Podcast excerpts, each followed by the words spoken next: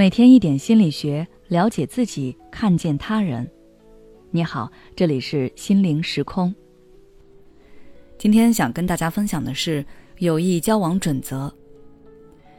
有时候，一位好的友人给自己带来的正面影响，甚至比恋人、家庭的影响都要大。但是，很多人在交友的时候，常常发现自己并不能长时间的维系一段友谊，甚至最后闹到孤立决裂的程度。如果你想要和身边的朋友长长久久，那么不妨看一看以下的几条友谊的交往准则。第一条就是拒绝讨好型人格。一切不对等的关系以及充斥着商业互吹的友谊都不会长久。真正的友谊是双方互相理解，而不是一方一味的迁就另一方。如果你因为对方喜欢就去吃自己不喜欢的饭菜，因为他的爱好，就郁闷地聊着你不感兴趣的话题，靠吹捧和跟随朋友才能勉强维持这段友谊的话，一旦有一天你没有顺遂他的心意，或者是你表露出你本来的样子，他反而会觉得你变了。讨好型的友谊关系，只是一个人想获得另一个人的追捧和称赞，而不是发自内心的想要和对方相处。我建议大家都以自然真实的状态去面对你的朋友。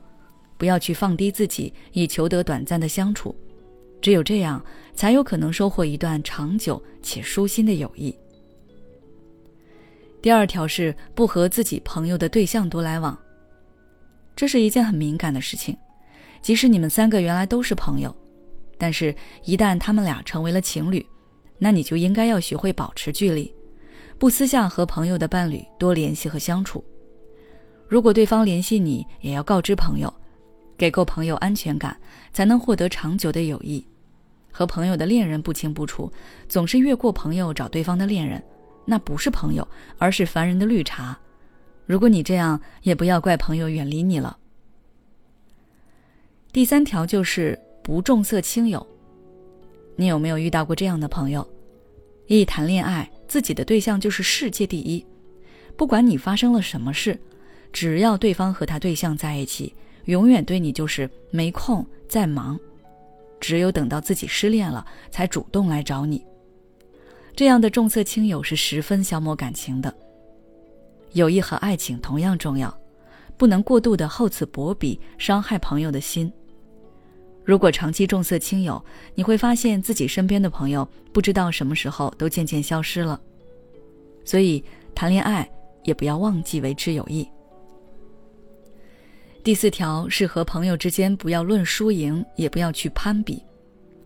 当和朋友意见不合的时候，如果总是要比一个输赢对错，那么相处起来就太给人压力了。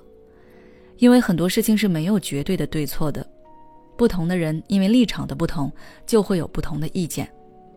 君子和而不同，小人同而不和。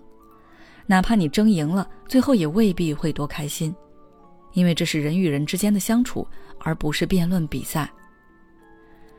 第五条是要给朋友尊重，例如在公共场合说对方的糗事，特别是在不相熟的人面前，这是对朋友很大的不尊重。玩笑需要大家都觉得好笑才是真的好笑，你肆无忌惮的抖别人的包袱，让别人下不来台，这是取笑而不是玩笑。朋友愿意告诉你自己的事情，是对你的信任，千万不要践踏别人的信任。最后一条就是不在朋友面前充当事后诸葛亮的角色。朋友失意时，你说：“我早就知道你这样不行，要是我就在这之前行动了。”这种话术并不是安慰，而是放马后炮。朋友之间应该做的是两肋插刀，保持一个阵营。如果他失意，寻求安慰。不在他面前彰显自己的优越感是应该要做到的。好了，今天的内容就到这里。如果你想要了解更多内容，欢迎关注我们的微信公众号“心灵时空”，后台回复“嫉妒朋友”就可以了。你是否正感到迷茫、焦虑？是否时常深夜 emo？如果你想找人倾诉却无处可吐，那就加入我们的心理互助群吧。在这里，你可以获得温暖有爱的交流，还可以收获专业有力的探讨。